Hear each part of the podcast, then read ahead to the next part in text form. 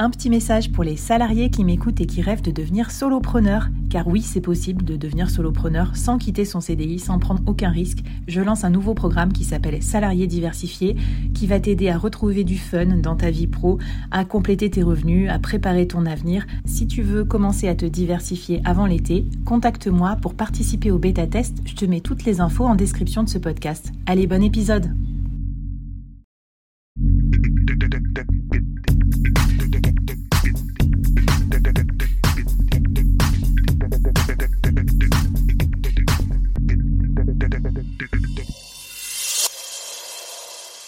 Bonjour à toutes et à tous, bienvenue sur le board, le podcast.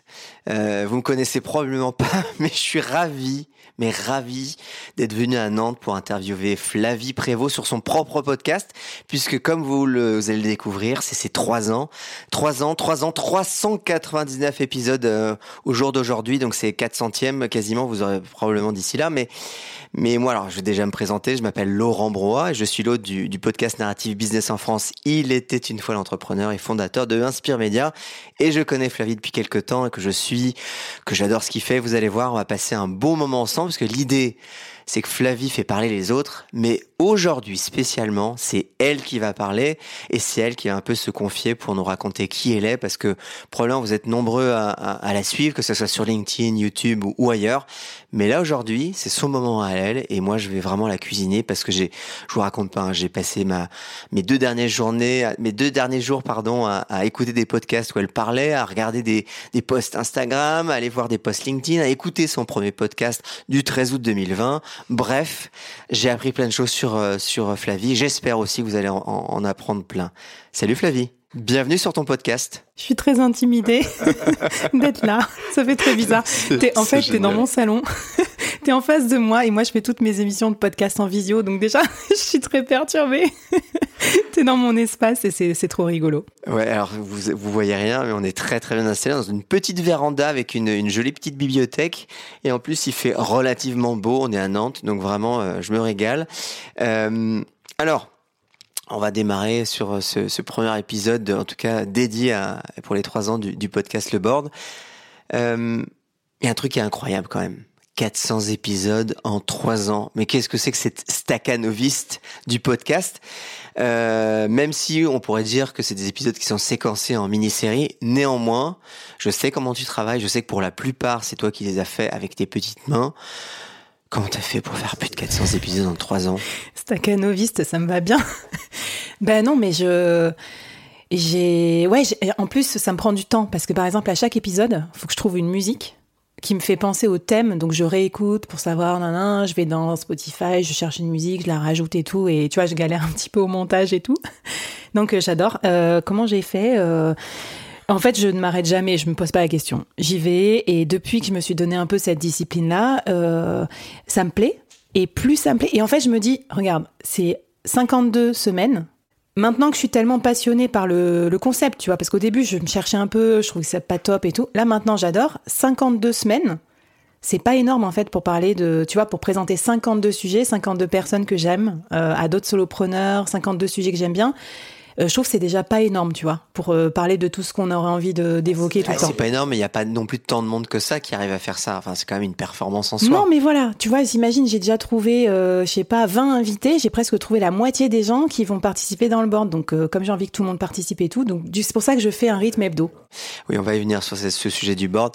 Alors, ce que ce que vous savez pas, et, et moi je l'écoutais en long, en large et en travers, c'est que Flavie a une vraie forme elle veut pas le dire parce que du coup c'est l'antinomie, mais elle a une vraie forme d'humilité. Elle ne le dira pas, mais c'est une, énorme travailleuse et je pense qu'on va on va l'aborder parce que que ça soit en perso, en pro, je pense que ça pose des, des challenges qu'elle doit qu'elle doit affronter parce qu'elle ne le dit pas non plus, mais c'est la maman de deux enfants de 2 et 4 ans en bas âge, donc forcément qu'on soit papa ou maman, mais ça reste un, un moi qui suis passé par là il y a pas si longtemps que ça, ça reste un sacré euh, un sacré challenge de pouvoir faire les deux. Euh, on va commencer par un, sujet euh, de démarrage. Quand je suis allé voir sur... Euh, j'ai fait mes recherches, euh, je suis tombé sur Flavie, la présidente du bureau des arts dans une école de commerce qui s'appelle Neoma. Tu, es artiste, tu as des activités artistiques. Enfin, c'est quoi le, le, le, le, sens de ton engagement? Tu mets tout de suite le doigt sur un, un, des plus gros complexes de ma vie. En fait, mon père est, euh, est, artiste. Enfin, pas de profession, mais disons, on va dire artiste à ses heures perdues, comme on dirait en side aujourd'hui, tu vois. Il a fait toute sa carrière euh, de fonctionnaire et tous les soirs, euh, toutes les nuits, il était dans son atelier, peindre, sculpter, dessiner, machin. Euh, ma mère est prof de français, donc en plus elle écrit un petit peu tout ça. Donc pareil, j'ai eu un peu tendance à vouloir essayer d'écrire des trucs, des nouvelles et tout quand j'étais plus jeune. Et euh, du coup, les deux euh, aiment bien. Euh, j'ai fait beaucoup de musées, de visites, de trucs comme ça. Donc moi, je suis très sensible à, à cette matière artistique. J'ai commencé ma carrière dans des musées, donc suite au, au, Bureau des Arts et tout, musée du Louvre, machin. etc. Par contre, je je me sens pas à l'aise avec la, enfin, à faire moi-même de l'art, tu vois. J'aime bien euh, consommer, mais je je dessine pas bien. Euh, j'ai jamais trop réussi. J'ai fait de la musique pendant longtemps et j'étais pas très bonne en musique, tu vois. J'aimais pas faire mes gammes. Tu faisais quoi comme musique? Je faisais de la flûte traversière. Bah quoi, c'est bien, c'est c'est un instrument comme un autre. Ouais, mais en fait, ma mère a essayé de me motiver en me disant, mais tu vois, toi qui aimes les, les concerts de reggae, de ska et tout, regarde, tes groupes préférés, euh, la fille, elle fait de la flûte traversière, euh, la fille des, des, de Barbac, quoi. Enfin, je sais plus de quel groupe c'était. Et voilà, mais bon, ça a pas, j'ai pas eu une grande vocation de d'artiste moi-même. Disons que je suis amatrice, mais pas très artiste. Et du coup, euh, je sais pas comment dire, j'ai une forme de complexe où des fois j'aimerais bien me dire allez on s'en fout, euh, dessine, fais ce que tu veux. Et donc souvent genre je vais m'acheter des feutres, je vais m'acheter, je sais pas, je vais me dire, je me dis tiens je vais prendre des cours de bande dessinée ou quoi, mais je vais je vais commencer mais je vais pas finir.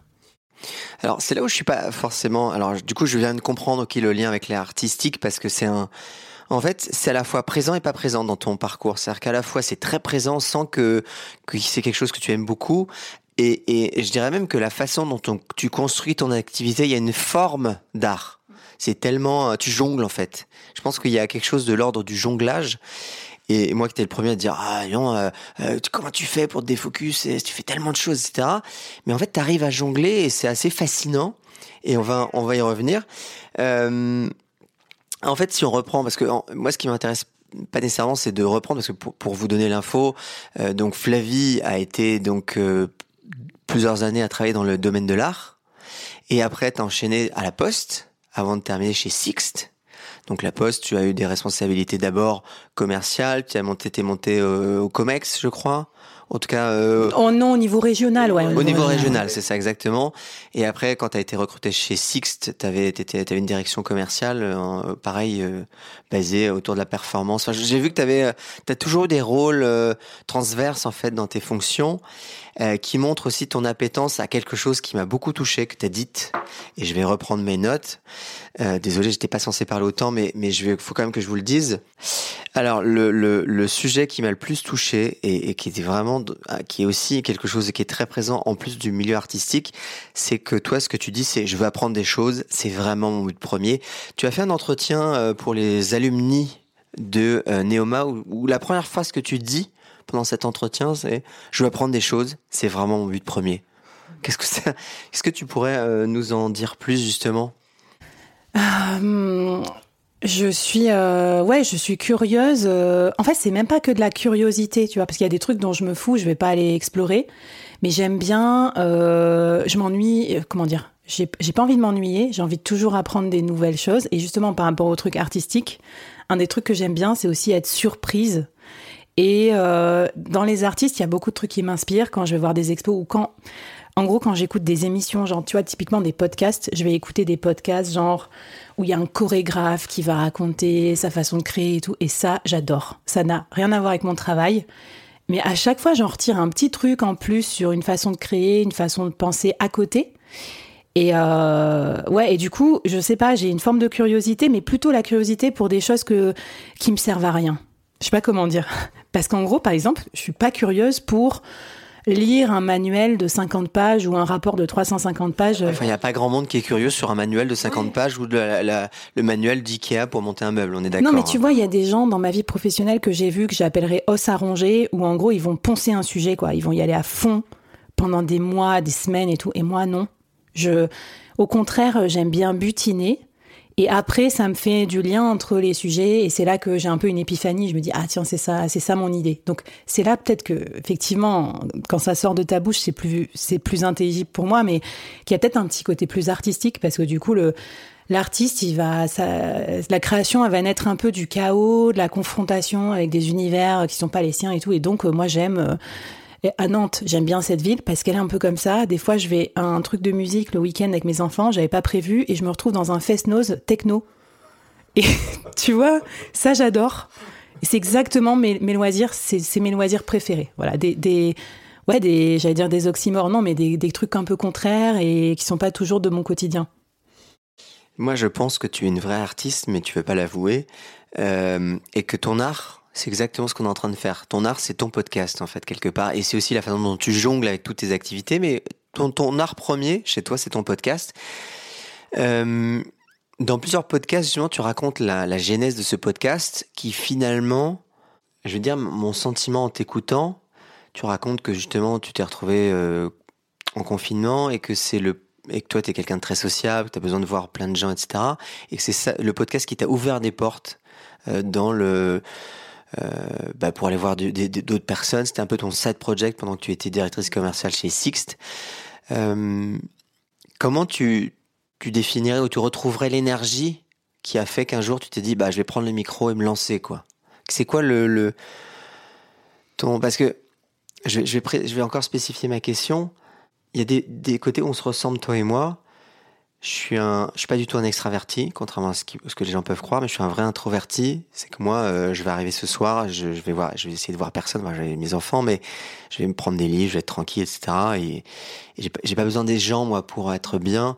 Et toi, je sens que tu es entre les deux aussi, et, et j'arrive pas encore à, à, te, à, te, à te situer sur le truc parce que tu donnes à voir quelque chose, mais ton intérieur est totalement différent.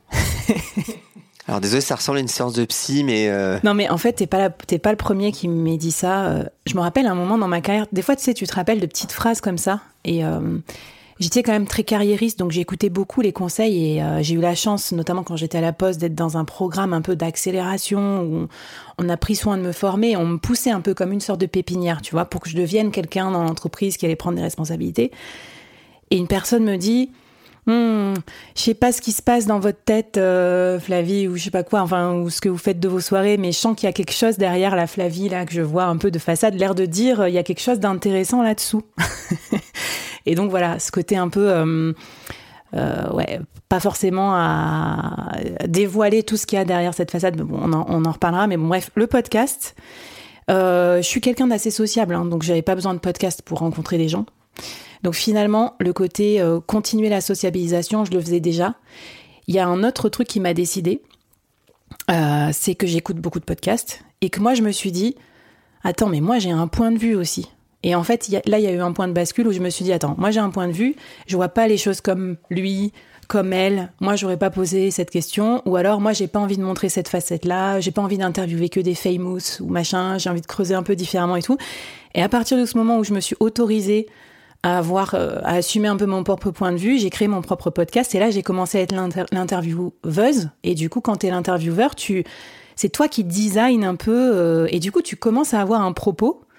Et, euh, et voilà. Et du coup, j'ai envie, j'ai eu envie aussi, et ça s'est croisé avec des des moments où je me dis, euh, faut oser prendre sa place. Tu sais, moi, je suis je suis assez féministe, et dans ma carrière, il y a eu comme ça des moments où j'ai lu des bouquins féministes qui m'ont fait réaliser qui avait des choses à faire ou à ne pas faire justement pour pas se faire euh, évincer ou euh, pour pas se faire euh, comment dire tu assigner à certaines places.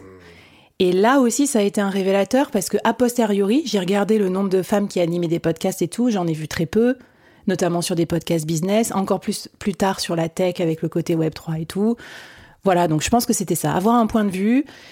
Et à partir du moment où j'ai commencé à me lancer, euh, j'ai pas eu le super angle ou le super point de vue tout de suite, mais ça m'a autorisé. Et puis plus c'est allé par petites touches, ça m'a permis de de plus en plus vraiment assumer complètement jusqu'à aujourd'hui où j'ai un concept un peu bien à moi. Mais il est arrivé subrepticement, tu vois, il est pas arrivé tout d'un coup. Il est arrivé à pas feutrer. Oui, il est arrivé par itération. C'est marrant parce que ça, ça je sais pas pourquoi j'ai pris cette question de l'art parce que je sentais que c'était un truc qui était important et je me rends compte de, de du travail euh, que tu as fait autour de ce podcast qui est vraiment ton, ton bijou à toi. Je j'ai pas d'autres mots en fait. Et, euh, et, ton travail par itération, il est. Euh, tu vas nous le raconter, mais quand tu as quand tu as quitté Six justement, qu'est-ce que tu as ressenti? J'aimerais bien aller te chercher aussi du côté des émotions, mm. parce que après avoir passé beaucoup de temps avec toi par podcast interposé, je me suis rendu compte que tu étais quelqu'un qui exprimait pas beaucoup ses émotions. Et je voulais aller te chercher aussi de ce côté-là et comment tu comment comment tu t'es senti quand tu es parti de Six? Est-ce que c'était la joie? Est-ce que c'était euh, est-ce que c'était la libération? Ou est-ce qu'au contraire c'était j'ai peur mais j'y vais? Comment tu t'es senti? Alors déjà, faut savoir que je suis quelqu'un d'assez euh, équanime. Tu vois, je suis je suis plutôt à la cool. Donc euh, euh, j'ai pas d'énormes pics d'émotions euh, trop bas, trop down et tout. Donc voilà, je suis quelqu'un d'assez joyeux aussi. Donc est assez détendu. Donc, par exemple, typiquement, tu me dis comment je me suis sentie quand je suis partie? J'avais première pensée qui me vient, c'est euh, non, normal, rien de particulier, parce qu'en fait, j'étais déjà partie depuis un petit moment. C'est-à-dire que je préparais. J'ai lancé mon podcast, j'ai préparé plusieurs étapes. Et en fait, c'est là, c'est dans ces étapes préparatoires. Par exemple, la première fois que j'ai cliqué sur publier. Attends, tu, tu, veux dire que tu avais déjà l'intention de partir avant même de lancer ton podcast? C'était pas très clair. Mais à partir du moment où j'ai publié mon podcast, ça, ça, m'a fait quelque chose, ça m'a fait peur. Je me suis dit, oh là là, je vais publier mon podcast, mais qu'est-ce que vont dire les gens? Comme un artiste qui, quand il euh, livre un tableau, ou un, quelqu'un qui peint, ou quelqu'un qui, tu, tu, mets ton expression au monde. C'est ça. Et donc, et à partir de là, c'était d'accord que ça fait basculer parce que l'art du podcasteur, c'est finalement, euh, t'apprends à faire beaucoup de choses qui ont un rapport avec l'entrepreneuriat et tout ça. Et donc, voilà, c'est toutes ces petites étapes, ces micro-étapes là où j'ai eu peur. J'ai eu peur la première fois que j'ai posté un post sur Instagram pour présenter euh, ma vision de je sais pas quoi, du leadership à l'époque. Ils existent encore, hein, ces posts. c'est ma, ma nièce qui m'avait montré comment, comment faire un post. Après, j'ai eu peur du podcast. Non, non. Après, j'ai eu peur quand j'ai dit vas-y, on déménage à Nantes. Et j'étais pas encore partie, machin. Donc je me disais comment ça va se passer? Mais comme j'avais fait tous ces micro-pas, c'est bon, j'étais déjà en train de descendre l'escalier. Donc au moment de négocier. D'ailleurs, heureusement, j'avais des bonnes relations, nan, nan, donc là, après, c'était la dernière étape. Mais voilà, dans ma tête, j'étais déjà partie, et je vais te dire ce qui m'a fait euh, basculer, c'est d'avoir déjà fait ces premières étapes, et surtout, le monde du Covid pour moi a été un monde merveilleux parce que tout a bougé, j'ai dû tout réinventer, c'était la merde, il n'y avait plus d'activité, fallait tout changer et tout. Moi, je suis quelqu'un qui est très à l'aise dans l'incertitude et tout, j'adore. Et par contre, quand il a fallu revenir tout comme avant, back to basics, et que là on a dit allez on se retrousse les manches, on fait tout comme avant, on met en place tout comme il y a cinq ans, là j'étais désespérée et je me suis dit ah ben non mais moi je peux pas revenir en arrière, faut que je continue ma ma trajectoire quoi. Donc euh, moi j'étais déjà partie en fait à ce moment-là quand quand j'ai entendu back to basics dans ma tête, j'ai dit bah si tu veux mais moi je vais continuer ma je vais tracer ma route. Donc j'étais plutôt euphorique et je suis encore euphorique et ça continue. voilà, j'ai pas eu peur en fait, mais peut-être parce que je suis un peu bisounours aussi. J'adore. C'est effectivement, tu l'as dit à plusieurs reprises, le côté bisounours, j'aime bien le. Mais euh, il y a un truc aussi que j'ai entendu, alors j'ai peut-être mal entendu. Tu disais euh, que tu avais à un moment donné eu un projet de start-up. Alors c'est quoi cette histoire? J'ai pourtant j'ai essayé de creuser le sujet, je n'ai pas trouvé de mention. Tu l'as mentionné que dans un seul podcast. Et, et euh, d'ailleurs, Alexis Minkela n'a pas creusé le sujet avec toi parce que en fait, cette, cette phase de transition elle est hyper importante et j'ai pas pu mettre des mots. Donc du coup, je vais essayer de répondre à, à, ma question. C'est que entre Sixt et, euh, et ce que tu fais aujourd'hui, il y a eu une période de transition qui a duré pas pas longtemps. Elle est hyper fondamentale en plus parce que euh, sans ça, j'en serais jamais là aujourd'hui avec le board et tout parce que c'est même ça qui m'a donné l'idée de faire le board. En gros, moi, tu sais, j'étais dans un univers euh, classique d'entreprise, où il fallait être PDG, c'était le Graal. Après, il fallait être start-upper, parce que ça servait à rien d'être dans le corporate, c'était naze. Les grands groupes et tout, euh, c'est des, des, vieux et tout. Fallait être start-upper qui scale. Donc euh, moi, j'étais encore dans ce rêve-là et je me dis, bah vas-y, c'est le Covid, j'ai du temps, j'étais en activité partielle, on était en remote, je voyageais plus partout et tout. Je me mets chez Willa en incubateur donc Willac a un incubateur dédié aux femmes, je crois, sur Paris. femmes dans la tech. Ouais, femmes dans la tech. Et j'ai une idée, et l'idée, je me rappelle très bien, elle est venue euh, l'été quand je faisais des randos à la montagne. Euh, j'en parle à mon mec. Je lui dis tiens, j'ai cette idée, qu'est-ce que t'en penses et tout. Vas-y, je vais candidater. Et l'idée que j'avais eue, elle était assez simple, mais déjà à l'époque, c'était sur le freelancing, il y a presque trois ans je me dis, je suis directrice commerciale, je vais faire, je suis sûre qu'on peut externaliser les commerciaux et qu'on peut faire euh, des commerciaux euh, fractionnalisés dans les entreprises. Mais par contre, il faudrait l'organiser. Et c'est là que j'ai eu l'idée de faire les co-ALA, les commerciaux à la demande.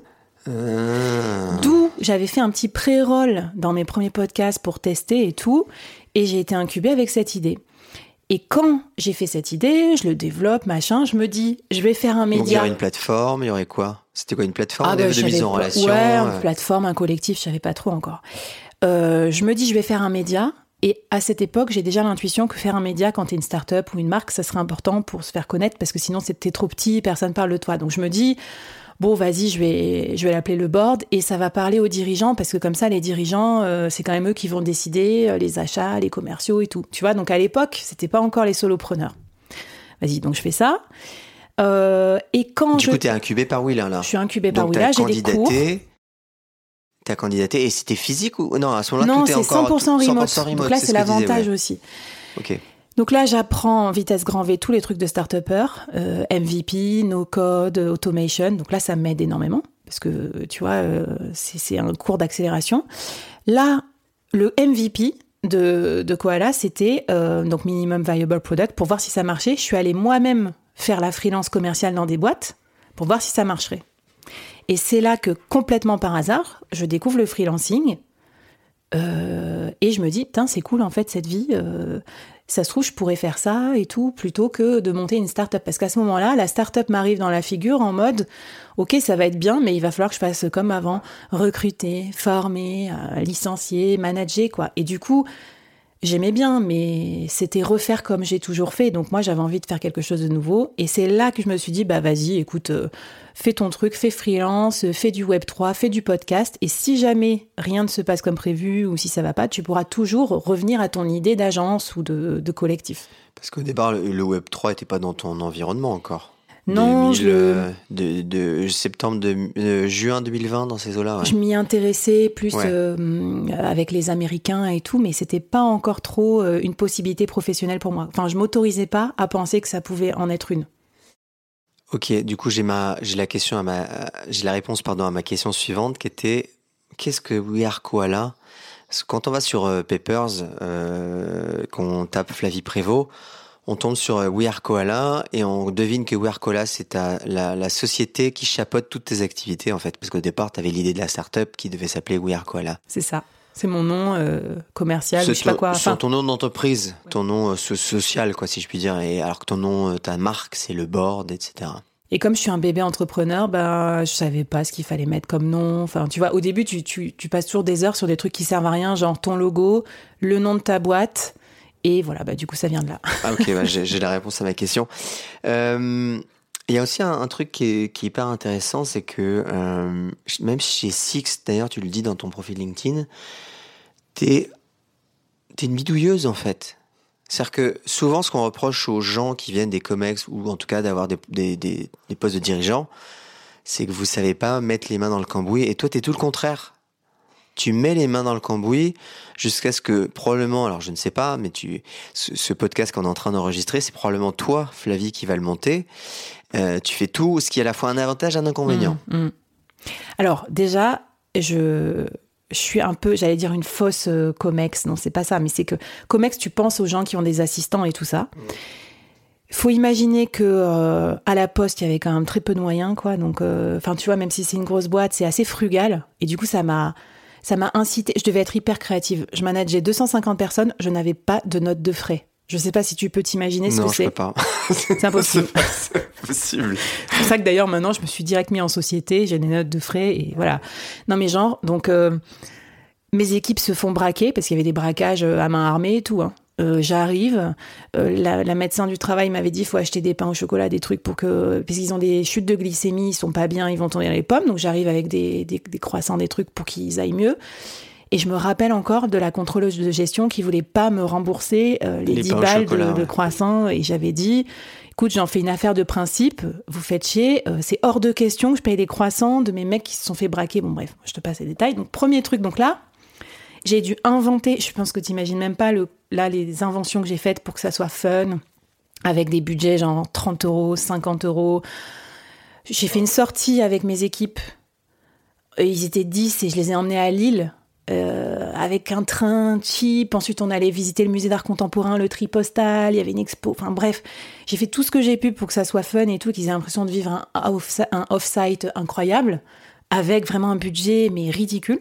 Et après, quand je suis arrivée chez Six, il y avait du budget, mais c'était très lean. Il n'y avait pas trop d'assistants et tout. Donc là, pareil. T'avais bah, du budget, mais tu devais quand même tout faire toi-même. Ouais, exactement. Et euh, parce que c'était quand même une boîte allemande où en gros c'était pas non plus super bien vu. On avait des gros budgets pour faire des grosses fêtes et tout. Par contre, on n'aurait pas eu une assistante perso, tu vois. Et donc ça m'a appris ce côté un peu bidouilleur et je suis contente de l'avoir. Euh, au moins de savoir faire des trucs de mes dix doigts. Et enfin, la couche incubateur où tu apprends aussi à faire des trucs en no-code et tout en plus. Et qui, moi, a un petit côté artisan que j'aime bien. Et je pense que c'est ça qui fait que des fois, je, je ne délègue pas assez. C'est parce qu'en fait, je suis dans le flow. Tu vois, tu dois le vivre aussi quand tu cherches des musiques, tu fais ton petit truc. Comme moi, je fais mes petits visuels. En fait, c'est un peu comme. euh, faire un album photo quoi enfin tu vois je sais pas comment dire c'est enfin non je déteste faire des albums photos mais j'ai un million de photos à imprimer j'ai horreur de ça mais je pense qu'il y a des gens qui aiment bien Alors moi, j'ai jamais fait de montage, donc euh, j'ai toujours un, un, un, un ingé son dès le démarrage, même à petits coups. J'ai toujours délégué cette partie-là. Là, pour le coup, euh, non mais j'ai un ingé son quand même j'ai un ingé son mais mais il intervient pas tout le temps, du coup.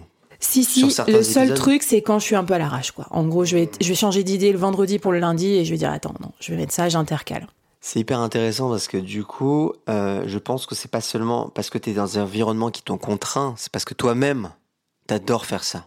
ouais oui j'adore C'est deux, hein, pour moi, c'est les deux, combi- les deux combinaisons qui font ça. C'est que t'aimes bien. On revient encore à cette idée artisan, artiste, quelque chose de faire avec, ses mains. Tu Mm. vois, quelque chose de la, Ah de oui. la production.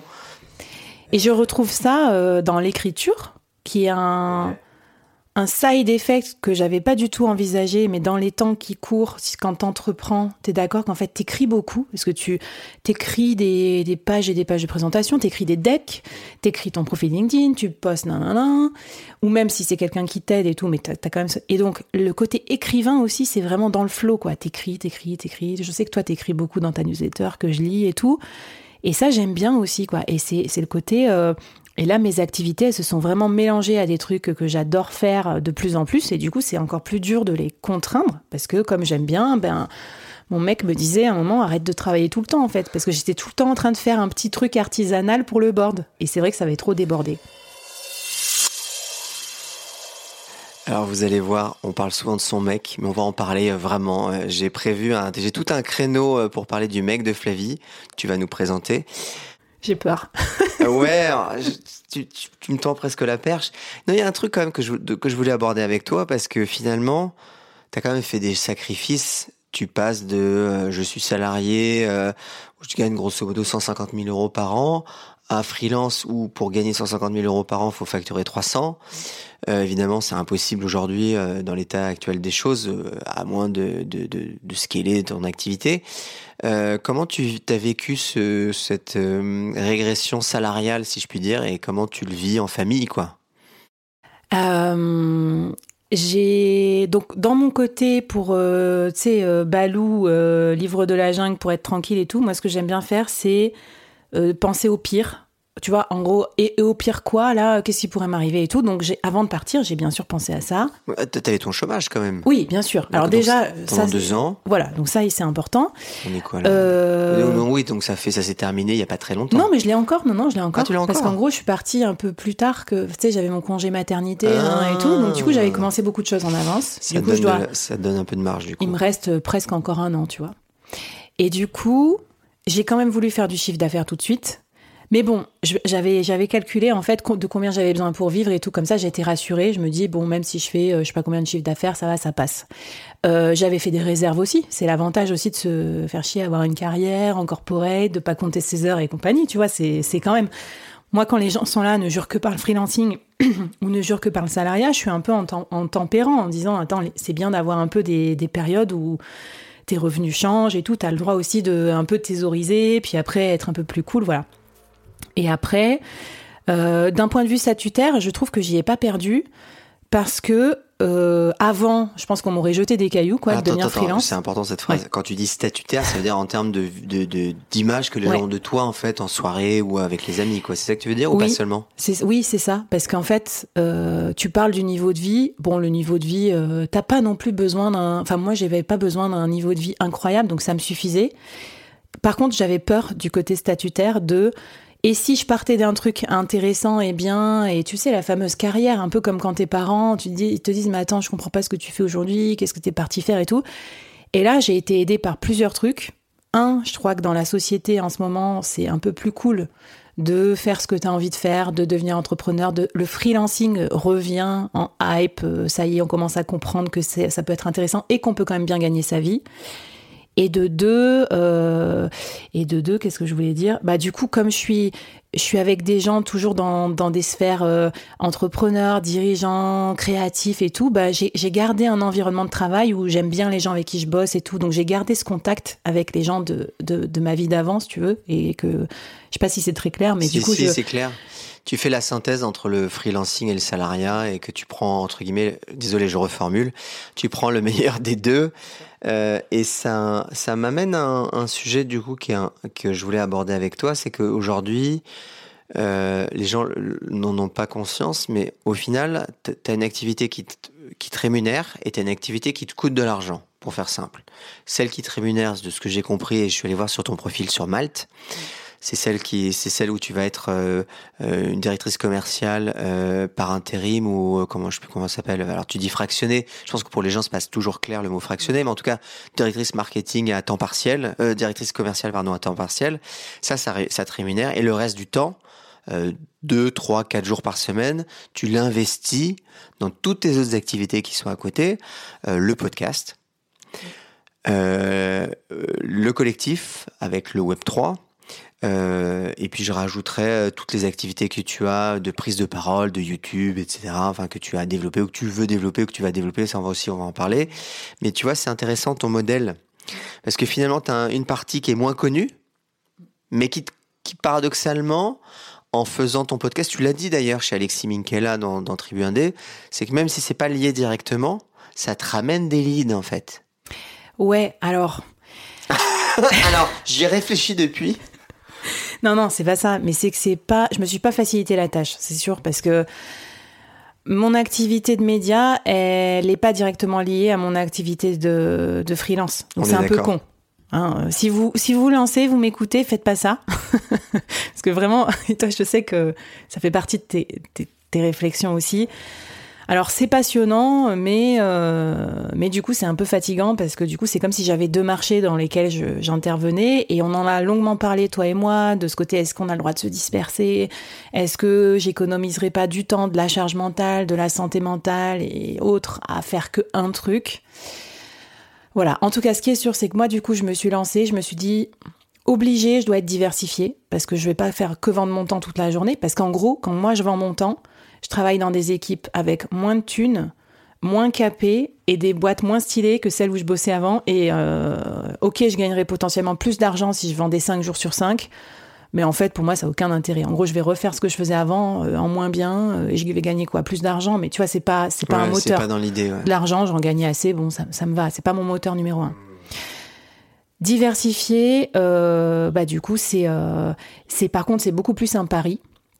Parce que quand tu lances les trucs, tu sais pas si en fait euh, ça va marcher. Parce que l'histoire de l'attraction, ouais, tu vas sentir une traction et tout. Des fois, pour avoir de l'attraction, faut insister un peu quand même. Genre le podcast, tu vois, c'est pas. Au début, personne n'écoute. C'est le l'antitraction, c'est le, probablement le, le, le média antitraction, quoi.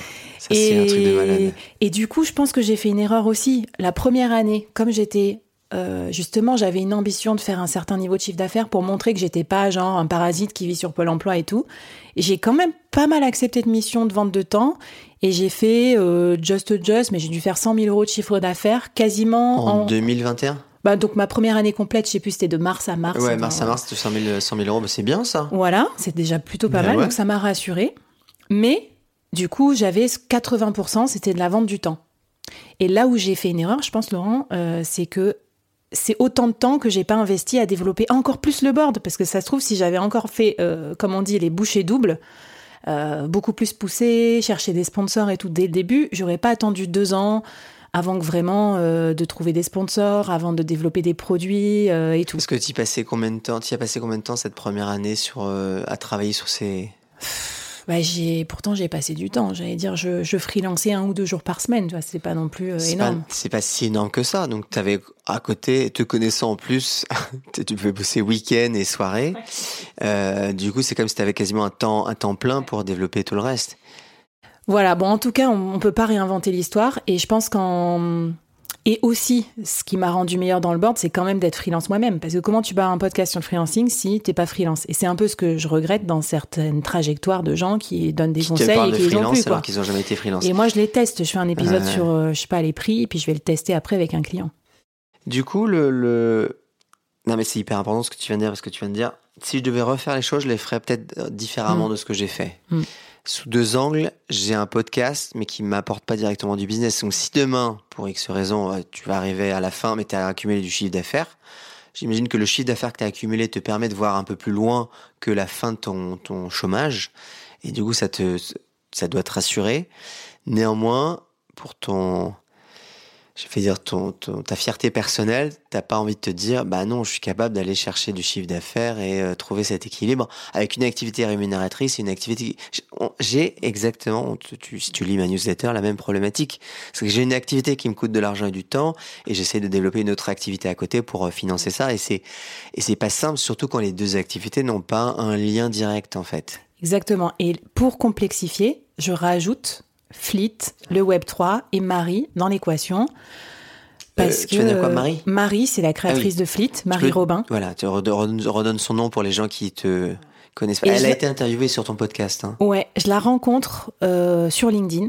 Parce qu'un jour, j'ai mis Web3 sur mon profil et je réponds à un, un gars de Nantes que j'ai rencontré, machin, dans les commentaires. Et elle m'écrit en privé et elle me dit Je suis en train de monter un collectif Web3, euh, j'ai vu que tu t'y intéressais, on peut discuter et tout. Et à partir de là, bah, le coup de foudre pour le projet, pour le sujet, machin. Et c'est la première fois que là, je me dis Vas-y, je suis encore au tout début de l'exploration. Donc après tout, ça se trouve, je peux trouver un, un débouché professionnel, je peux devenir freelance dans ce domaine, je peux développer ce collectif-là. Et c'est là que ça rajoute un peu euh, de la complexité à mon modèle.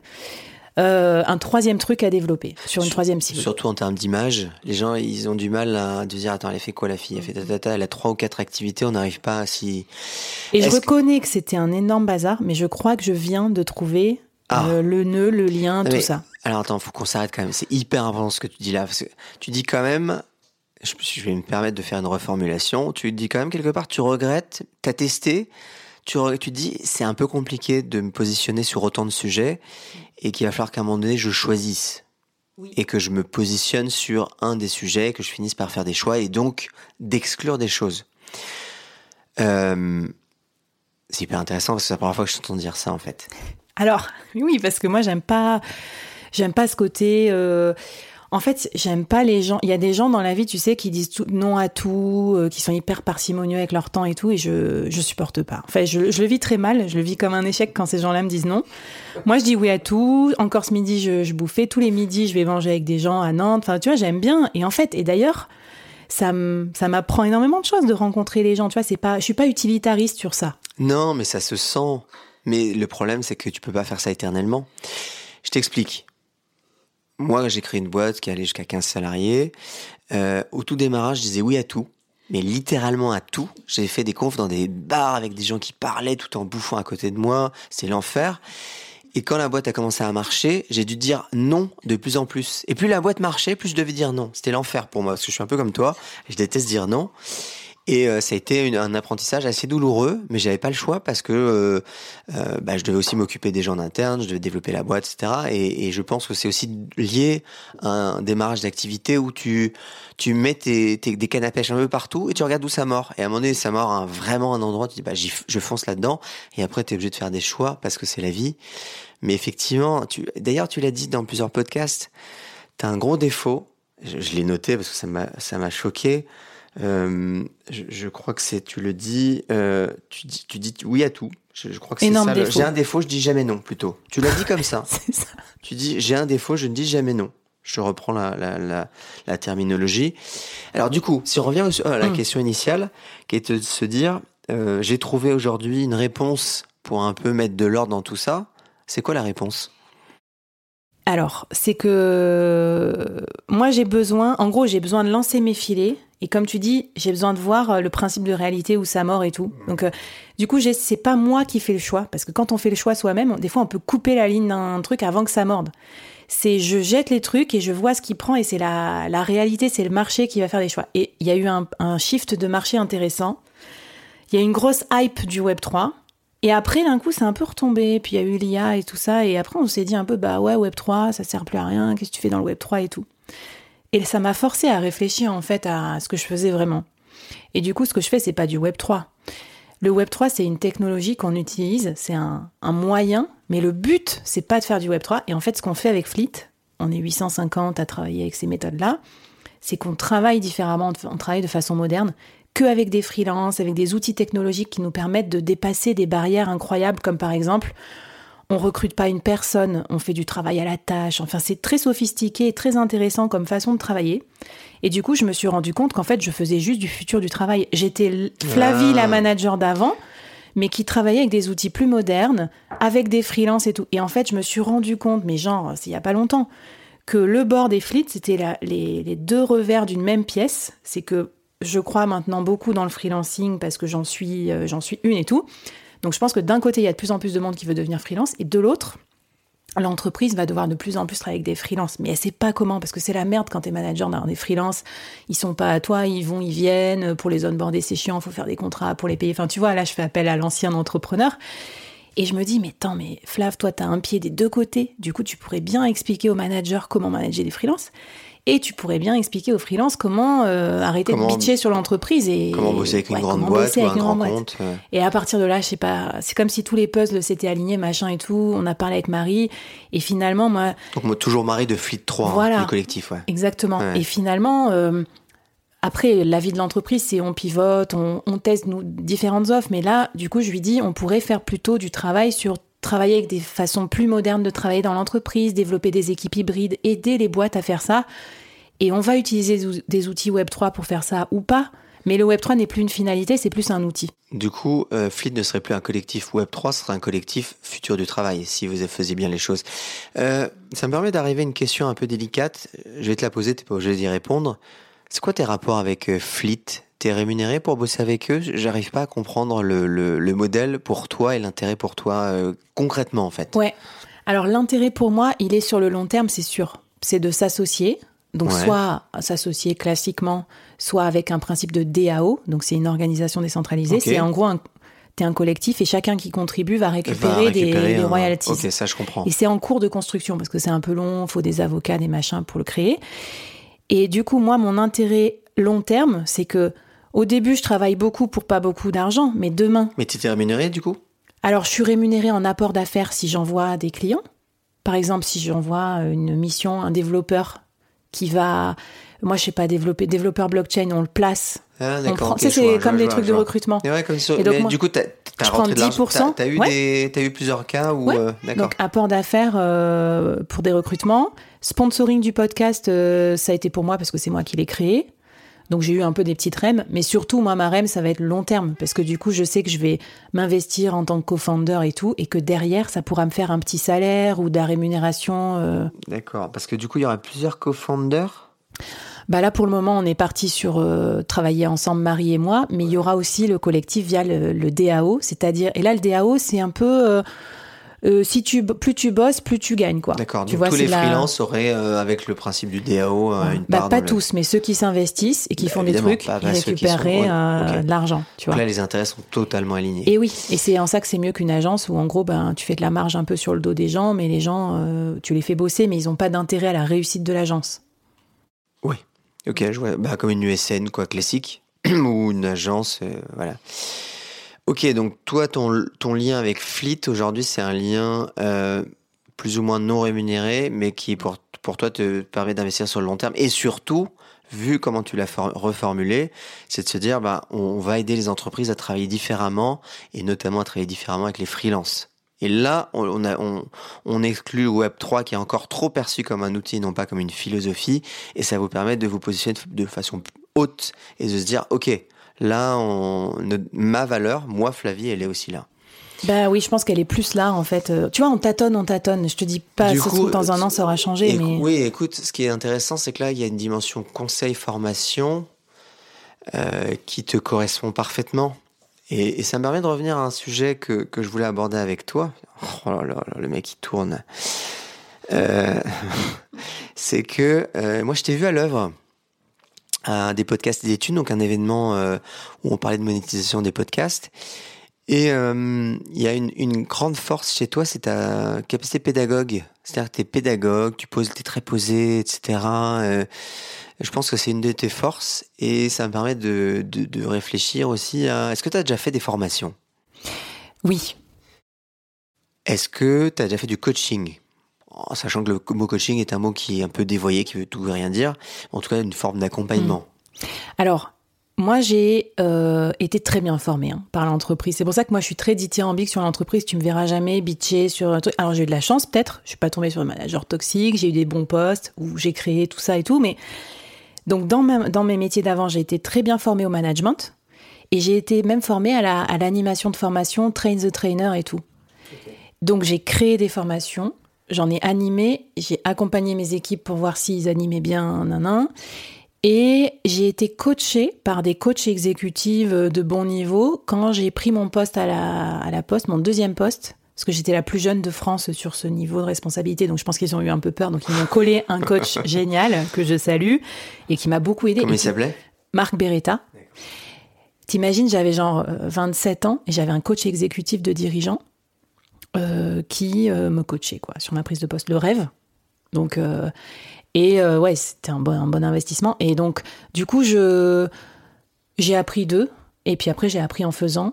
Et je pense que ça m'aide aujourd'hui parce que je vois qu'il y a des trucs qui sont peut-être plus faciles pour moi que pour d'autres, comme par exemple créer une formation, animer une formation en corporate, tout ça, je peux le faire assez facilement maintenant dans ma nouvelle activité de, de solopreneur.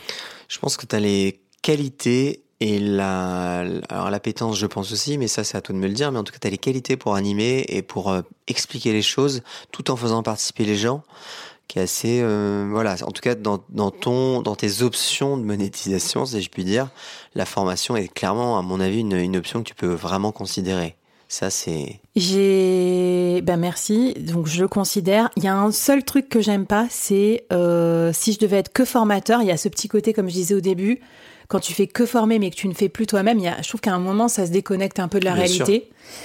Du coup, j'aime bien, d'où le côté un peu artisan, euh, tester un peu des trucs et tout. J'aime bien. Et, euh, et après, un autre truc qui m'a beaucoup aidé, bah, c'est les podcasts. Les podcasts et les lives. Ou en gros, euh, tu fais des alors attends live, tu fais des lives LinkedIn aussi de mémoire. Oui voilà. Et alors ça c'est dur, c'est encore plus dur qu'une formation je trouve en présentiel parce qu'il faut bien savoir ce que tu vas dire, faut regarder les commentaires, faut animer et tout. Et ça ça m'a, je pense que ça m'a fait encore monter d'un cran. Et je vais te raconter une blague. Euh, euh j'avais fait un live, un live Instagram il y a super longtemps quand j'avais mon compte Workitude et tout au tout début quoi du board.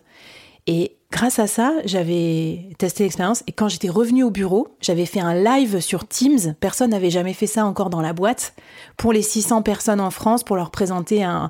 Et en fait, j'avais donc utilisé des compétences de mon podcast euh, appliquées à B2B. Et en fait, les gens, ils me regardaient comme ça, genre ça s'était jamais fait de faire un live. Euh, tu vois Tu avais utilisé les compétences de ton side pour les appliquer side project. Euh, beaucoup d'anglicisme ici, mais ils ont l'habitude. Workitude, c'est quoi ce truc-là? Je, je, sais pas, tu sais, tu dois trouver un pseudo sur, sur euh, Instagram quand tu lances et j'ai trouvé ça. Et c'est le pseudo que tu as changé maintenant, le board. Voilà. Avant, ça s'appelait Workitude. D'accord, parce que je me disais, j'ai pas trouvé ça, mais ok, ça me rassure parce que j'ai trouvé l'Instagram le, du board. Euh, alors, moi, je voulais euh, aborder un sujet plus perso. c'est qui ton mec? C'est Romain. Romain comment? Romain Dichoulot. D'accord. Je sais pas s'il va aimer que je le rende public sur un podcast. Ouais, mais après, euh, en fait, pour ceux qui, qui, connaissent un peu Flavie, qui l'écoutent, euh, tu parles souvent de lui. Et je trouve qu'il a un très bon rôle, euh, dans le bon sens du terme. C'est-à-dire que c'est un miroir pour toi, c'est quelqu'un qui te rend à beaucoup de choses. Souvent, tu dis, ah, mon mec, il m'a dit ça, mon mec, il a pensé ça, mais pas dans le sens négatif. C'est un, ça veut pas dire que tu vas prendre pour argent comptant ce qu'il dit, mais ce qu'il dit, ça te renvoie, euh, ça te fait un effet miroir et ça va te faire réfléchir. Et à chaque fois, quand tu parles de lui, il t'a fait réfléchir sur un sujet. Et je, je voulais, euh, déjà, je voulais le féliciter parce que c'est c'est un pour le coup c'est un je trouve que quand on est marié ou en tout cas en relation avec quelqu'un l'intérêt aussi c'est d'avoir quelqu'un qui fait un effet miroir. Je trouve dans son cas euh, Romain il a il a qu'est-ce qu'il fait dans la vie? C'est en plus il fait miroir euh, pas trop complaisant. il ah dit les bah choses euh, franchement. bah non, justement, c'est ça l'intérêt. Sinon, euh, si c'est juste pour euh, te bon, passer de la brosse à relire, ça marcherait pas trop. Mais qu'est-ce qu'il fait dans la vie? Qu'est-ce comment comment comment vous Bah après, je pense on, s'est rencontrés dans le travail aussi, donc peut-être ce qui fait qu'on on a des discussions assez assez open sur le boulot aussi. Et lui, il est directeur des opérations régionales, donc un peu ma. Toujours chez Sixt alors? Non, il a bah, il a changé quand on a déménagé à Nantes. voilà. et, euh, et du coup, c'est un manager euh, de grandes équipes dans une boîte et tout, donc plutôt opérationnel euh, comme ma vie d'avant. Mais il est quand même supportif de mon nouveau mode de vie, même si évidemment il y a les antagonismes parfois entre salariés et solopreneurs. Et des fois il me dit non mais arrête de faire ton Instagrammeuse, tu vois des trucs comme ça. Quand ou quand je vais poster un post sur LinkedIn, ça va lui paraître complètement débile, alors que tu sais que ça contribue euh, à notre nécessaire, euh, je sais pas comment dire, euh, visibilité. ouais, visibilité. voilà. Et non, non. Et du coup, c'est bien. C'est un peu les pieds sur terre sur ce point de vue-là. Donc des fois, on est en conflit hein, sur ça. Et en même temps, ça me fait du bien pour pas que ça déborde trop et que ça soit trop hors sol. mon activité parce que tu es d'accord ça peut le devenir un peu justement parce que toi tu es une T'es pas loin d'être une workaholic, tu bosses beaucoup et tu le dis dans plusieurs podcasts et moi je te connais aussi par ailleurs. Je sais que tu travailles beaucoup, tu travailles le week-end, tu travailles le soir, etc. Est-ce que euh, un Romain, en tout cas ton, ton, ton compagnon, vous n'êtes pas marié, euh, pourrait justement te dire, bon, à un moment donné, bah, écoute, nous on a besoin que tu sois là avec nous, euh, comment, quel est son rôle là-dedans et comment plus globalement tu gères justement l'amour que tu as du travail, dans le bon sens du terme, hein, quand je dis ça, hein, c'est que les gens comprennent pas. Souvent, ils disent ouais, moi mon objectif c'est travailler moins. Bah, quand tu aimes quelque chose, tu as envie de travailler euh, sans arrêt. C'est exactement ton cas. Euh, comment comment lui gère ça et comment tu gères ça avec la famille? Parce que tu as quand même deux enfants de 2 et 4 ans. C'est c'est pas simple. Alors étonnamment, je me j'ai calculé l'autre fois, euh, je me suis rendu compte que je bossais pas tant que ça en heures. Parce qu'en fait, le matin, je vais les déposer, je vais récupérer les enfants. Donc en gros, je dois bosser de maximum de 9h à 17h, grand max. Ce qui n'est pas tant que ça. Hein. Ce qui n'est pas tant que ça. Non, non. Je prends une pause déj ou je vais au sport. Donc en plus, ça enlève une heure et demie. Mhm. Donc tu vois, l'autre fois, je me disais, bah attends, j'ai l'impression d'avoir travaillé 60 heures et mercredi midi, putain, je suis crevée. Je regarde, j'ai bossé, genre. Euh. attends, mais tu travailles le week-end aussi le week-end, c'est un peu plus insidieux, ouais, pendant la sieste des enfants, une petite newsletter, un petit truc. Donc je m'en rends moins compte. Ça va s'arrêter la sieste. Hein. Enfin, ouais, ça commence déjà à s'arrêter. Et euh, plus ça va quand même, moins je bosse le week-end, ça au moins je me suis mis un peu l'objectif. Parce que tu sais, quand ça, ça m'est arrivé, un jour je pars en week-end chez des potes, et là genre, euh, ça me fait chier parce que j'ai des trucs à faire pour le board. Et là je me dis, ça va pas du tout. Alors que j'étais trop contente de voir mes potes. Mais quand je me suis dit, ah, j'étais un peu aigrie parce que je devais partir prendre un train, je me suis dit non mais là ça va pas du tout en gros. Bon bref. Du coup, je bosse pas tant que ça en heure, mais c'est plutôt en intensité. Et je fais même pas tant que ça de nocturne parce que j'ai le gros tunnel du soir, euh, genre 17h, euh, aller les chercher à vélo, mes enfants, revenir, le bain, le machin, la bouffe. Il est 21h. En fait, t'as plus envie de rebosser après ça. Quoi. Enfin, c'est vraiment, t'en peux plus, quoi. Ouais, c'est compliqué de s'y remettre. Ouais, bah ouais, je vois bien. c'est compliqué de s'y remettre. Et, hum, et dans notre équilibre, il y a un truc de bien, c'est que hum, lui, il part en déplacement, en gros, euh, dans sa région du mardi au jeudi. Tu vois Et il est en télétravail le lundi et le vendredi. Et du coup, moi, c'est un peu l'inverse. En gros, du mardi au jeudi, je vais être ici, je vais m'occuper des enfants matin et soir et tout. Donc, ça me condense mon temps et c'est bien, ça me limite. Et après, lundi et vendredi, je suis, je suis plus cool et c'est souvent en fin de semaine que je vais sur Paris ou de temps en temps je vais sur Paris, on peut décaler les jours. Et comme lui et moi, on a souvent cette respiration l'un de l'autre et, et, des enfants aussi, et ses déplacements, ben euh, voilà, chacun fait sa part, on se partage bien aussi, et du coup ça permet quand tu es en déplacement sans les enfants et tranquille d'être vraiment 100% dans ton taf, et quand tu es ici d'être euh, ouais d'avoir des horaires moins denses. Donc j'aime bien aussi cette. En gros, ça, ça, me fait des petits sprints et ça me, ça me convient bien plutôt que de devoir tous les jours bosser tous les jours à la même heure ou faire les mêmes trucs ou s'occuper à moitié du temps chacun des enfants quoi. Ouais, toi, déjà, un, t'aimes pas la routine, et deux, euh, bah non, bah, je suis, euh, du coup, la Flavie d'il y a un, deux, un ou deux ans est déjà différente de la Flavie d'aujourd'hui, en fait. Ça, c'est marrant, tu vois. Tu, tu le dis, tu le disais plutôt avec le sourire, et euh, moi, la, la, question que je me pose, c'est euh, quand j'écoute aussi et quand, euh, on, je sais pas si on en a parlé tout à l'heure, mais ce syndrome que tu as de la bonne élève, justement, qui est de se dire euh, je dois faire tout bien, euh, je dois préparer les choses, j'ai une carrière, etc. Euh, comment tu jongles avec? Comment tu, tu vis ça euh... Alors j'ai une femme qui est pareille que toi et, et c'est pas simple parce que dès que ça sort du euh, alors toi tu vis bien dans le chaos, mais elle moins. Mais dès que ça sort du, du elle, si, l'autre jour, c'est, enfin, quelqu'un lui dit ah t'avais oublié de faire ça, et c'était la panique parce que justement la bonne, élève dès qu'on lui dit qu'il y a un truc qui est pas bien fait, ce qui arrive à tout le monde, bah elle est paniquée parce qu'on lui dit qu'il y a un truc qui est pas, pas bien fait. Mais comment tu vis euh, ce syndrome de la bonne élève euh, euh par rapport à ça? Euh, bah, il faut, faut, que je bosse encore dessus. Euh, bah déjà, ça m'a aidé, tu vois, de faire péter un peu plein de trucs, de dire euh, je pars faire du freelance au lieu de monter une start-up. Tu vois, d'assumer plus un peu des petits clair. trucs comme ça. Ça m'a vraiment aidé. tu t'es mis en danger, ouais. Bah ouais. Et en fait, euh, du coup, tu sais que tu as des gens que tu verras plus parce que tu les intéresses plus, parce que tu plus dans les circuits machin, et t'en rencontres d'autres, de nouveaux, qui t'intéressent et tout. Donc ça, ça me dérange pas. Ça m'a, ça m'a bien aidé. Après, il faut savoir que je suis quelqu'un aussi qui aime plutôt faire Enfin, maintenant, je, enfin, et surtout en tant qu'entrepreneur, et déjà je le faisais avant, je préfère lancer les trucs que pas les lancer. Donc moi, j'ai pas de côté perfectionnisme dans l'aboutissement des trucs. Et souvent, je disais à mes équipes d'avant, je disais moi, c'est un peu Jean-Michel à peu près quoi. Je vais lancer le truc et on verra. Et il y avait quelqu'un dans mes équipes qui était toujours euh, à me dire que ce que je lançais, c'était pas assez si, qu'on n'avait ouais, pas bien. Pas assez structuré. Et je lui disais, bah écoute, au moins c'est fait. Bah, t'as qu'à l'améliorer en, en cours de route, tu vois. Euh, donc ça, je l'ai gardé. Donc de temps en temps, j'ai des trucs à moitié. Euh, par exemple, souvent, je poste un podcast, il manque la moitié de la description. Paf, le, le lendemain, je le corrige. Tu le remets, on s'en fout. Tu le remets à jour. Ça c'est, bah, ça c'est génial. Bah, non, mais pour Voilà. moi, tu Donc- tu t'en es éloigné quand même là. Donc je m'en suis éloignée sur les livrables. Par contre, sur mon image, Ah, bof, ouais. j'ai du mal encore. Ok. Alors, ça, c'est vraiment le super sujet. C'est qu'effectivement, euh, on en parlait juste avant de, de- d'allumer le micro. C'est que tu te livres, paradoxalement, tu es une personnalité qui prend beaucoup la parole, mais tu te livres très peu sur toi. Mm. Tu dis pas euh, euh, des choses plus personnelles. Je pense que c'est la première fois dans un podcast que tu parles de ton mari ou de ton compagnon. Ah oui. Euh, tu, tu t'as pas euh, cette dimension-là qu'on peut voir chez certains influenceurs, je mets des guillemets influenceurs, de mettre en avant sa famille, ses enfants. Euh, mais toi, c'est c'est vraiment une dimension qu'il faut aller les chercher ces infos. Il faut vraiment se, se lever. C'est quoi chez toi qui fait, enfin, c'est de la pudeur, c'est quoi?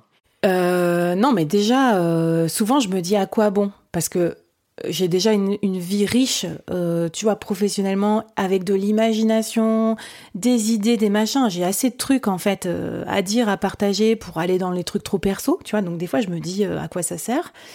Après, je pense que j'avais des parents quand même très aimants, mais assez réservés. Enfin, on sait jamais... euh, comment dire, euh, c'était pas des trucs je t'aime pendant des heures ou des machins ou raconte-moi, qu'est-ce que tu penses de machin. Tu vois, les sentiments, c'était plus feutré. Donc peut-être que j'ai gardé ça. Et euh, ouais, du coup, je, je me pose pas trop de questions en fait. Tu vois, je, je suis pas trop dans le comment je me sens, machin. Et d'ailleurs, j'ai- une confession à te faire. Tu vois, avec les- avec l'air du care, euh, la bienveillance au travail, tous ces sujets-là, moi, ça m'a traversé bizarrement parce qu'en fait, en tant que manager, je, je suis plutôt un manager bienveillant, mais plutôt fun et tout, mais quand même plutôt bon, allez, on y va, quoi. On est dans l'action, tu vois. Et du coup, tout ce côté euh, euh, euh, comment dire, prendre soin, prendre le temps de se poser, euh, s'arrêter, faire son introspection, la santé mentale et tout, ça m'a posé question. Je me suis dit, est-ce que moi-même, je contribuais pas au truc de, du hustle, tu vois, de on avance, on avance, on n'a pas besoin de se poser de questions, tout roule, quoi, tu vois. Et du coup, sur le- le- l'introspection, euh, je sais pas. Je suis pas allée voir un psy sur ce sujet. Je suis allée voir un psy plus jeune quand j'étais ado, mais bon, c'était pour un petit truc. Euh, ça mériterait de, de recreuser euh, sur euh, est-ce que c'est pas il faut pas laisser plus de temps à l'introspection justement plutôt que d'être dans l'action permanente, tu vois par exemple. Est-ce que tu as eu, euh, du coup, je te pose une question qui me qui m'est venue en t'écoutant. Est-ce que tu as eu des moments, un ou des moments difficiles dans ces, ces trois années là de de, de test and learn, de, de, de tout ce que tu as fait? Euh, non, j'ai plein de micro-déceptions, tu vois. euh, ça arrive tout le temps, un genre. sponsor, un partenaire, un Le mec qui te dit génial, on bossait ensemble toute notre vie et qui te gosse, Ouais, truc, mais ça, bon, enfin voilà, c'est la classique. Et puis, en fait, j'étais armée, euh, je pense, le commercial, euh, ça te blinde parce qu'en fait, c'est toujours des déceptions, quoi. Tu vois, enfin, t'as beaucoup plus de déceptions que de, que de kiff. Mais par contre, quand t'as un kiff, c'est super fort. Non, après, niveau perso, ouais, j'ai eu quand même, euh, j'ai divorcé, moi, avant et tout. Donc, euh, du coup, T'as divorcé pendant le Covid? Non, euh, avant. Avant et le du coup, Covid, c'est d'accord. tout ça, c'est ma nouvelle vie et tout. Et ça, ça m'a mis un choc aussi parce que ça m'a, ça m'a fait changer de vie. J'ai fait voler en éclats plein de trucs. Donc, tu vois, sur euh, le camp dira-t-on, sur tout ça, ça, m'a, ça a joué quand même. Et dans aussi euh, peut-être le fait que que je m'assume plus aussi sur plein de choses. Enfin voilà. En gros, il y a un peu un avant et un après ça aussi, et dans le côté bon élève et tout. C'est génial parce que tu es une bonne élève qui fait vachement gaffe à son image, mais tu as divorcé, tu es dans le freelance, tu es passé d'un métier à- qui gagne bien à un métier de freelance. Enfin, t'as- c'est comme si t'es, tu dis, ah, nique, la, nique l'image, quoi. Ben en fait, j'ai quand même fait pas mal de trucs que finalement Ben d'autres ouais. gens ont pas fait. Et euh, du coup, je me dis, et en plus, bah, toujours pareil, peut-être que j'y vais de façon feutrée. J'ai quand même le sentiment euh, d'être plutôt euh, moi-même, quoi. Enfin, tu vois, je, quand je parle, euh, entre ce que je dis aux gens dans les podcasts ou dans la vraie vie, il n'y a pas tant de différence. Des fois, justement, mon mec me dit des fois, non mais attends, mais qu'est-ce que c'est ça en casquette sur LinkedIn Et t'as vu comment tu parles Presque c'est familier, machin. Et je lui dis non, mais ça c'est parce que c'est c'est la communauté, c'est des gens, on est pareil. Je parlerai peut-être pas comme ça à un PDG du CAC 40, tu vois. Ah oui, tu t'adaptes selon le- l'environnement. Euh, c'est hyper intéressant. C'est hyper intéressant parce que du coup, euh, tu vois, je l'avais pas le, fait que tu étais, divorcé. Je l'avais pas trouvé dans mon scope. Pourtant, j'ai cherché pas mal de choses. Mais euh, comment tu, comment tu, tu, tu, vois les choses justement à partir de maintenant? C'est-à-dire que euh, fait, en fait, ce que je vois, c'est que tu as fait un chemin de vie ces, ces trois dernières années qui, qui démarrent du Covid, de ce fameux juin 2020 où, où tu t'es dit je lance le podcast. En fait, le podcast, c'est vraiment un, une cassure, mais dans le bon sens du terme, dans ton parcours et ça t'a donné la force d'aller euh, à l'étape suivante. Comment tu vois les, les, les, les prochains mois slash années? Hum, Alors, c'est une question difficile, mais surtout pour toi. Mais comment, euh, en tout cas, tu aimerais voir les choses si on, si on était dans quelque chose de projection? Je, alors déjà, je suis contente de ma, de ma nouvelle vie. J'aime bien le- la direction qu'elle prend, tu vois. Nantes, j'aime bien cette ville. J'adore cette Mais ville pourquoi vous êtes, pourquoi Nantes? Que je connaissais pas du tout. Hasard, enfin hasard. C'est un peu comme le, tu sais, quand tu gagnes le loto, tu sais, allez, tu jettes la Non, carte et- mais- et voilà. En fait, c'est marrant. On est parti en week-end euh, ici parce que je, je disais euh, à Romain, bah tiens, dans les dans les deux villes où je, je me déplaçais tout le C'est temps. mon moi, mec maintenant un, un prénom, euh, vous remarquez. hein. Voilà, c'est ça. J'ai j'ai osé, mais je, je voilà. Euh, J'allais dans toute la France voir mes équipes. Et euh, Nantes, c'est une, une des villes où je revenais dans la journée en train depuis Paris. Tu sais, j'étais pas restée dormir ou le week-end. Ouais, Alors que c'est bizarre, j'avais passé déjà des week-ends à Nice, des week-ends à Marseille, des week-ends à Bordeaux, comme il y a mes parents et tout. Et je lui dis, bah tiens, il y a deux villes, il y a Toulouse et Nantes, où à chaque fois j'y allais sur la journée, euh, on pourrait en visiter une des deux. On allait visiter Nantes, et là c'était euh, un week-end trop bien. Coup de foudre. un Coup de foudre. Et ouais. la première fois, on se dit, on, on l'envisage. Et comme en plus, tous les deux, on connaît pas, tu vois, on n'a pas d'attache particulière, on s'est dit, allez, moi, ça me rapprochait un peu de la mer. Je me dis, je veux continuer à faire du surf. Je serai plus proche et tout. Voilà. Et Romain, il se dit, bah, il y a de quoi faire au niveau boulot. C'est assez dynamique. Et depuis qu'on s'est installé, moi, c'est l'énorme coup de foudre. Parce que il y a plein de freelance et plein de solopreneurs. Il y a des startups, il y a un environnement trop cool, il y a plein de trucs à faire avec les enfants, il y a des fest-noz techno et euh, c'est trop bien. Donc voilà, euh, j'ai- j'aime bien cette nouvelle vie. J'aime euh, de plus en plus, je sens que je vais pouvoir maîtriser mon temps et faire un peu moins n'importe quoi et mettre un peu plus de surf, mettre un peu plus de cool. Bon, donc ça, ça me plaît. Tu vois, l'endroit où je vis aussi me plaît et ça Mais compte. ouais, vous voyez pas, mais on est sous une véranda, il fait beau, euh, il y a un, Mm. un petit jardin avec. euh, Non, c'est Mm. très sympa. C'est très sympa. Très. Et, euh, et l'avenir, je le vois bien, tu vois, parce que je, justement, grâce à ces trucs scalables que je, que je déploie, ça me donne une perspective. Alors que la vente de temps me stresse trop, moi, euh, Ouais. m'enlève mes perspectives et je, je me serais pas vu faire ça trop longtemps. On est d'accord que quand tu dis scalable, c'est le fait de, de mettre- positionner freelance dans des, sur des missions et prendre un pourcentage. Je, je t'ai- C'est assez large ma définition. Ma définition, c'est investir maintenant dans des trucs qui me rapporteront plus Ah oui, tard et plus largement que mon temps. Typiquement, pour moi, le board, c'est scalable parce que oui, plus les gens vont pas l'écouter. financièrement, mais ça peut l'être un Ça peu. peut l'être un peu Voilà. et ça va grandir, ça va voilà. Euh, le collectif c'est scalable parce que ça passera par d'autres que moi. Ça, on sait pas quelle forme ça va prendre, ça va être intéressant. Mhm. Et enfin le troisième truc scalable c'est les formations, les produits, ce genre de choses. Et donc euh, donc j'aime bien ce, ces, ces perspectives. Je pense que mes cinq prochaines années ça va être développer ces trois univers-là et j'ai de quoi faire. Quoi. Quand je vois euh, tout ce qu'on apprend tous les ans et tout, je, vraiment, je le vois comme ça, tu vois. J'ai l'impression que tu rajeunis en fait. C'est très bizarre comme sensation parce que. euh, non mais c'est vrai. Euh, En fait, tout à l'heure j'avais la question et je l'ai oubliée et je sais exactement la question que je voulais te poser. Ils en disent quoi tes parents de tout ça? Alors, ils sont trop mignons. Bah, mes parents, pareil, ils- déjà, ils sont pas très, euh, comment on dit, judgmental. hein. Ils m'ont jamais trop euh, embêté. Mais il faut dire que j'étais l'élève modèle aussi. Ils n'avaient pas Ah, besoin. ouais, justement. J'étais bonne à l'école. euh, j'ai fait une école de commerce. Ah. euh, j'ai bien travaillé. Bah, T'avais une sœur, un frère? J'ai un frère qui a 10 ans de plus que moi. Et D'accord. qui est très bon élève aussi. très sympa. C'est la famille qui produit des bons élèves. Oui. Donc, euh, ma mère était prof. Donc, euh, mais justement, c'est perturbant. Dire, t'achètes une, ta, ta fille bonne élève, en 2019, 2018, elle est mariée, elle a un job dans un truc.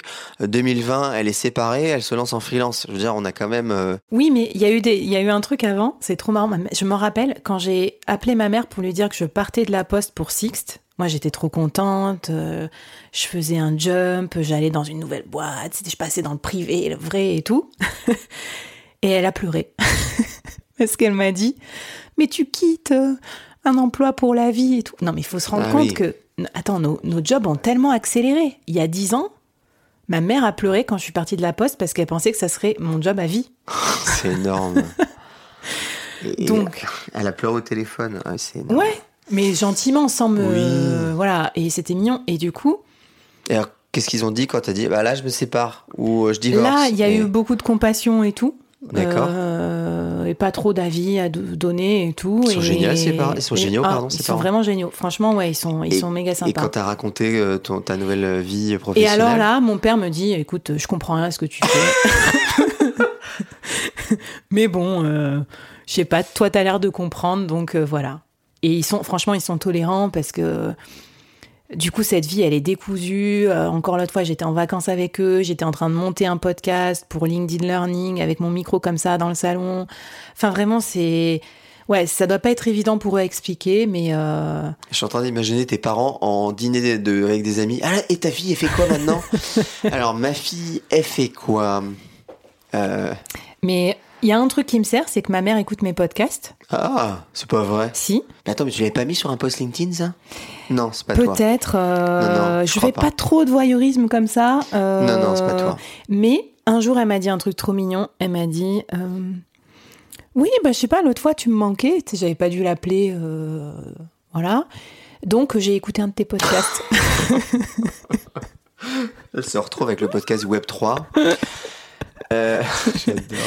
Et je l'ai fait écouter un de mes podcasts Web3, le pire, celui sur développeur blockchain. Le truc qui est incompréhensible, c'est Voilà, ça? pour qu'après, je l'ai enregistré en- quand elle m'a débriefé et j'ai mis ça dans mon Genesis pour montrer euh, que c'était rigolo et quand elle disait oui, ben moi, ça me rassure parce que euh, le monsieur explique que personne comprend rien au Web 3, donc je me sens moins seule, blablabla. Bon bref, voilà.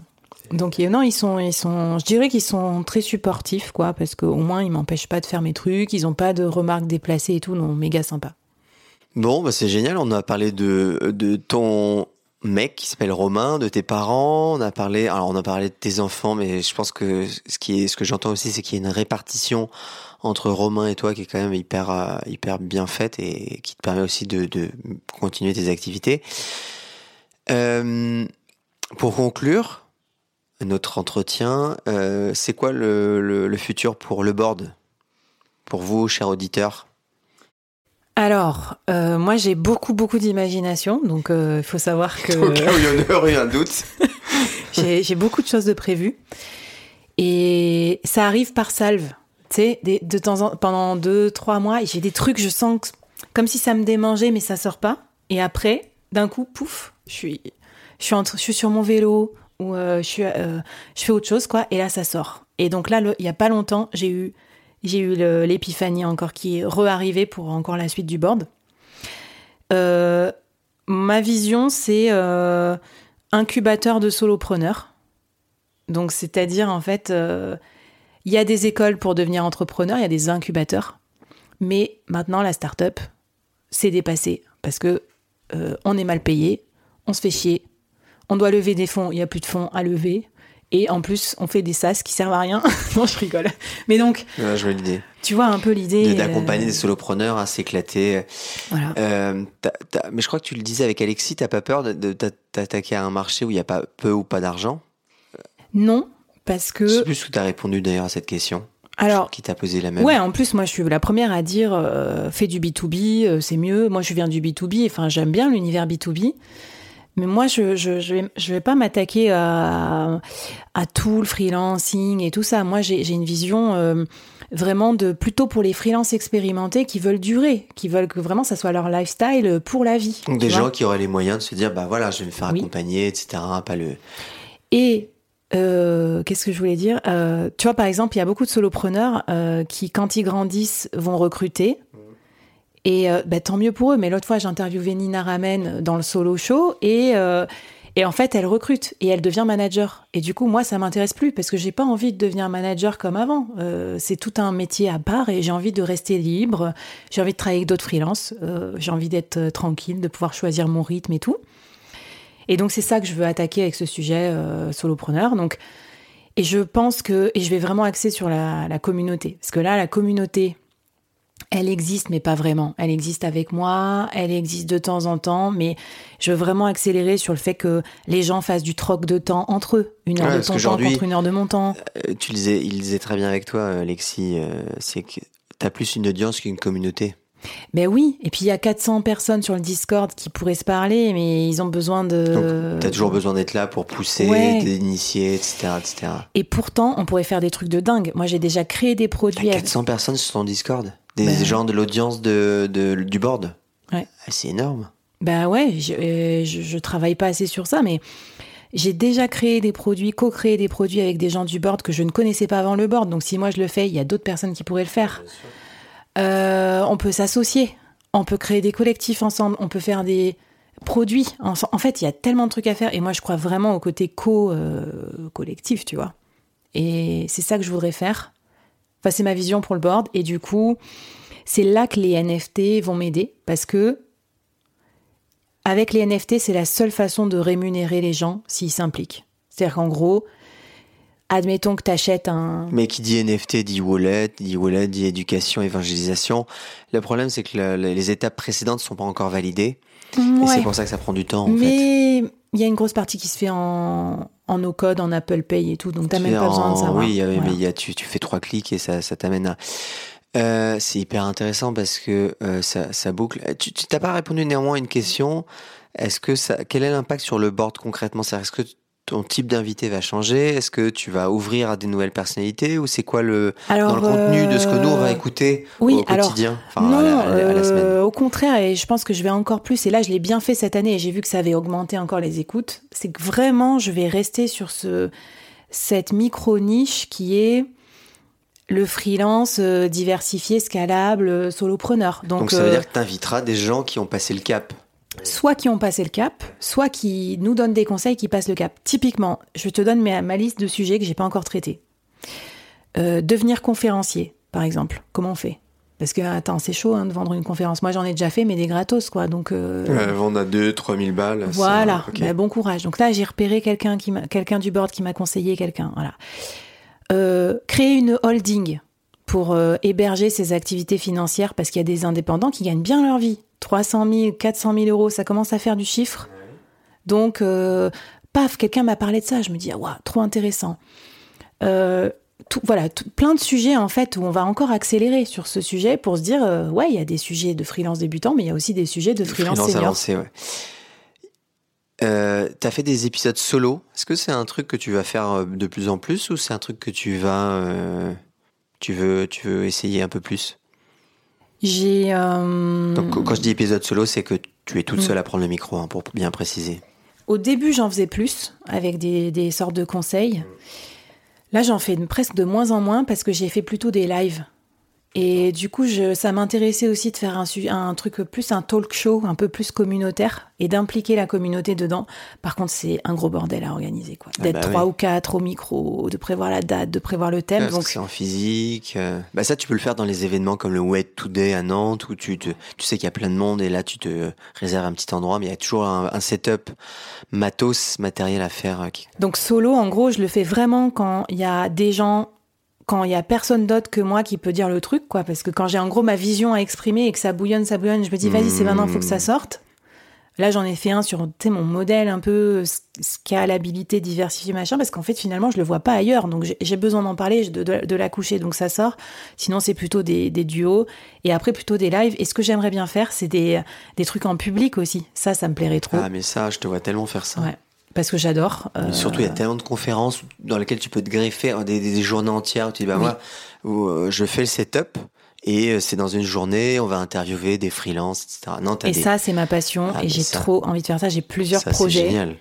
Et j'espère que ça va se matérialiser. Où je pourrais Et- faire un peu MC, un peu en enregistrement en live. c'est pas, c'est pas signé? C'est des, des grandes confs C'est pas signé encore. J'ai des discussions avec des partenaires pour le faire avec eux. J'ai des discussions Ouais. avec des, des conférences aussi pour le faire avec eux. Ouais, et genre, c'est vraiment sur les sujets freelancing. euh, et, euh, et ça, ça serait trop cool. Et, et ouais, et le côté live, se réunir ensemble pour de vrai. Parce que quand je suis partie en, à Tafwax Relax, le séjour qu'on a organisé de surf entre solopreneurs, ben, c'était trop bien. Et j'ai pas envie d'être agence de voyage ou de faire de l'événementiel, mais j'ai envie de temps en temps que ça nous serve de point de ralliement parce que c'est comme des petits stops où on se retrouve, comme quand je vais déjeuner le midi à Nantes avec des gens dans la vraie vie. Et ça me fait un bon complément à mon activité qui est quand même très euh, digitale, quoi, tu vois. C'est comme ce qu'on est en train de faire tous les deux maintenant, quoi. Ok, euh, moi je voulais juste souligner une dernière chose et ça va clore avec le démarrage de la de l'interview. Vous entendez bien que Flavie c'est une vraie artiste, que quand elle se balade en vélo, elle a toujours 10 000 idées. Et s'il y a bien quelqu'un qui est une artiste, c'est bien Flavie. Sauf que comme elle, elle a encore du mal à, à l'admettre, un jour on arrivera à lui faire admettre que c'est une vraie artiste. Merci 10 000 fois, je me suis régalé. Et je vous dis à bientôt sur le board. Bah, merci Flavie d'être venue sur ton propre podcast. Merci à vous. Merci à toi, Laurent, d'être euh, venu me tendre le micro. Salut Salut.